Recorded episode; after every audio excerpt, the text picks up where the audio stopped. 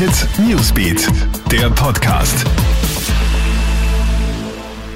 Schönen Montagabend, ich bin Madeleine Hofer aus der Krone Hit News Redaktion und das ist ein Update. Die aktuellen Corona-Zahlen für Österreich sind da und da gibt's Good News. Innerhalb eines Tages haben sich 2748 Menschen mit dem Virus angesteckt. Erstmals seit langer Zeit sind die Zahlen somit wieder unter die 3000er Marke gefallen. Leider gibt es aber auch 79 neue Todesfälle und auch in den Krankenhäusern hat die Zahl der Patienten wieder zugenommen.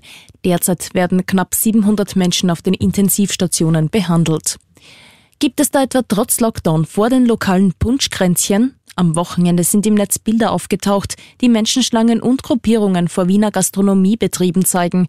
Offenbar sind da beim Abholen von Speisen nebenbei gleich Glühwein und Punsch ausgeschenkt worden. Das geht nicht. Man bittet die Bevölkerung um mehr Disziplin und die Polizei wird in Wien auch strenger kontrollieren, um künftig solche Menschenansammlungen vor Lokalen zu vermeiden. Und die größte Corona-Teststraße Österreichs soll morgen in Wien eröffnen. Die Testmöglichkeit beim Austria Center in der Donaustadt soll speziell für Besucher von Pflegeheimen und Spitälern gedacht sein. Trotzdem kann sich dort jeder untersuchen lassen, der möchte. Die Teststraße wurde heute vorgestellt und ist nun die insgesamt dritte in ganz Wien. Soweit dein Update. Aktuelle Infos gibt stündlich im Kronehit Newsbeat sowie laufend online auf kronehit.at. Hit Newsbeat, der Podcast.